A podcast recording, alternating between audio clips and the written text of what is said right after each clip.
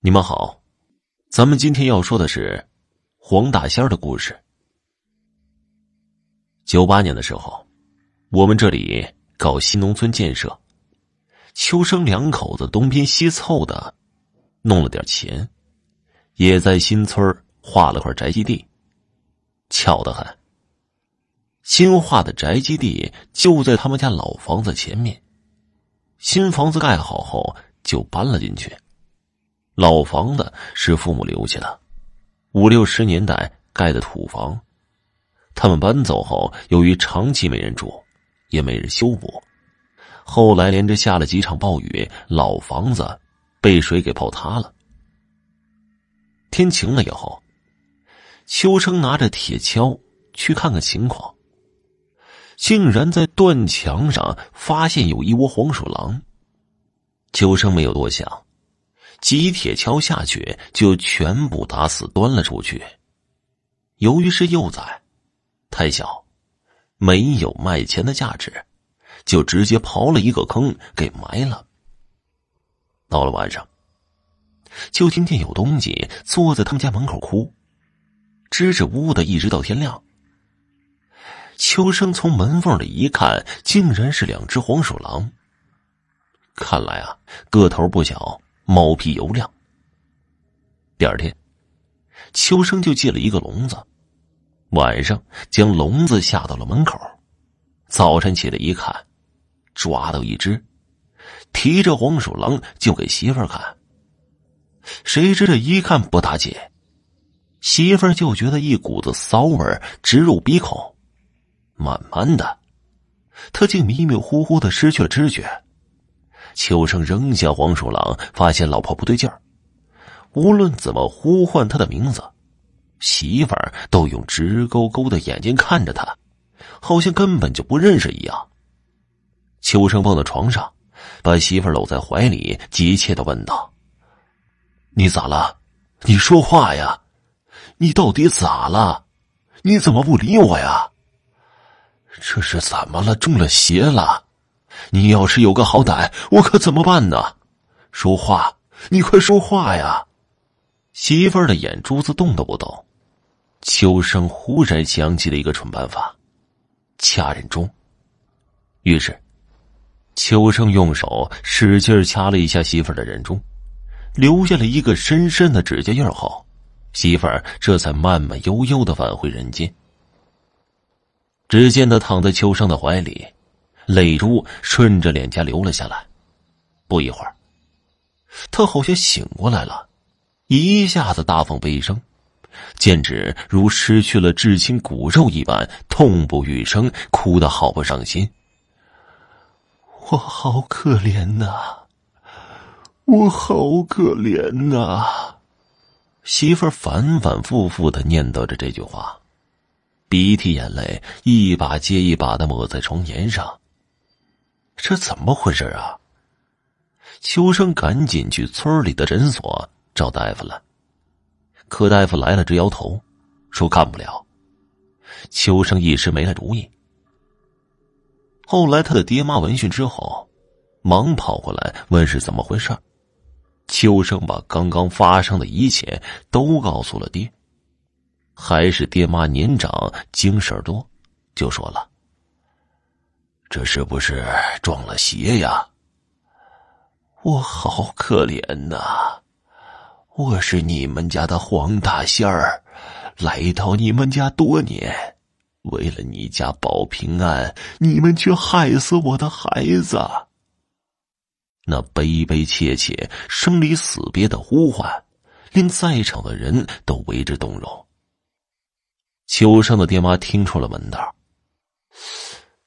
合着这是黄大仙附体呀？这哪是儿媳妇在哭啊？分明是大仙儿在哭。于是，秋生妈提起地上的黄鼠狼笼子，端端正正的放在家里的条几上，并且在桌上摆上了一个香炉，点上香，而且家里所有人都一溜排的跪在当间的地上。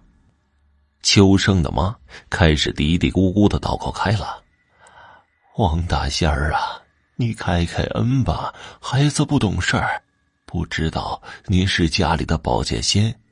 现在孩子也知道错了，求您看在他父母双双给您跪下的份上，看在我们给您烧香为您祈祷的份上，您就饶过孩子这一次吧。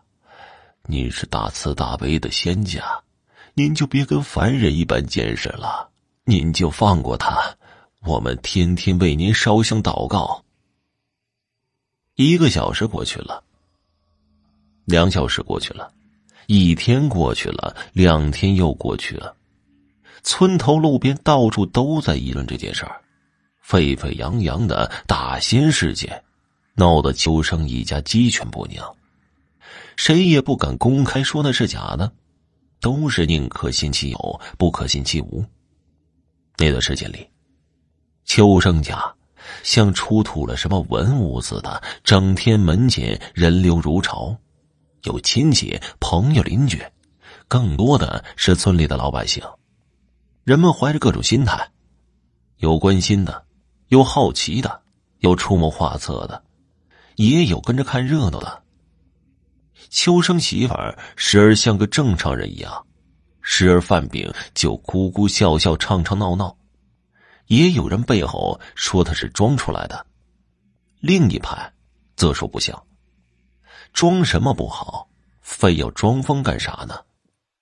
人们百思不得其解。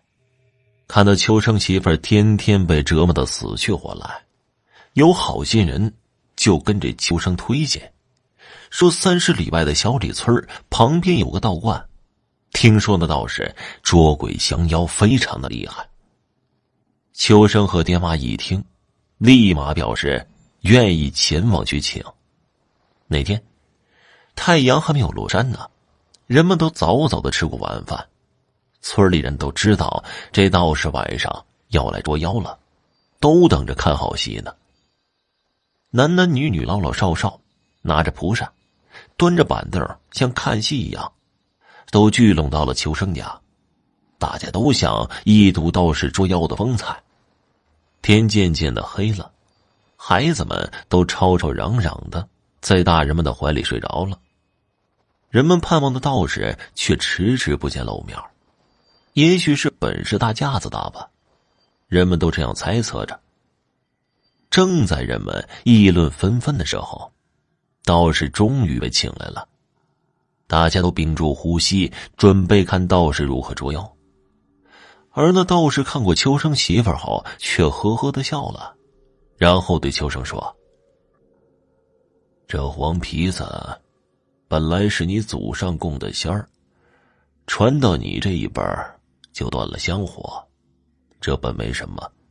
他就在你家借着修行，两不相爱。就算是你杀了那崽子，他也犯不着害你媳妇儿，毕竟天条定律，不让他伤人。”现在，打开笼子放了他吧。那我媳妇儿为什么会这样啊？秋生一个劲儿挠头，表示不解。你媳妇儿领的是仙命，我看你媳妇儿的天资尚可，像是被这黄皮子看上了。这正统仙家是不能伤害人的，黄皮子上身呢有两种结果，一是魔弟子。就是为了一些本身有仙缘的人，命中注定要代仙行善。可这个人却偏偏不信鬼神，于是仙家就可以磨他，直到他信了、服了、供了，在一起积善成德。那另一种结果呢？看热闹的一起问道：“这也有的黄皮子是看不上这点功德的。”他钻这个空子，就是为了磨人，单纯的磨。你伤了他孩子，就是为了报复你。就算是你家的神家，也没办法插手，只能眼睁睁看着人受罪。我我现在就放。秋生从条脊上提起笼子，来到门口，打开笼子后，黄鼠狼就跑没影了。秋生回来后，问着道士：“希望是第一种结果，可这要磨到啥时候啊？道士拿出几张黄纸，用剪刀剪了几个黄鼠狼的纸样，又写了一张符，交给秋生，告诉他：“这多烧一些纸钱，找个大树像的给拖一拖，送一送。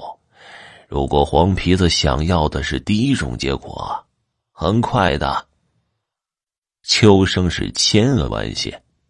后来呀，秋生的媳妇领了仙儿，您还别说呀，算卦还真灵啊，看事儿也挺准的。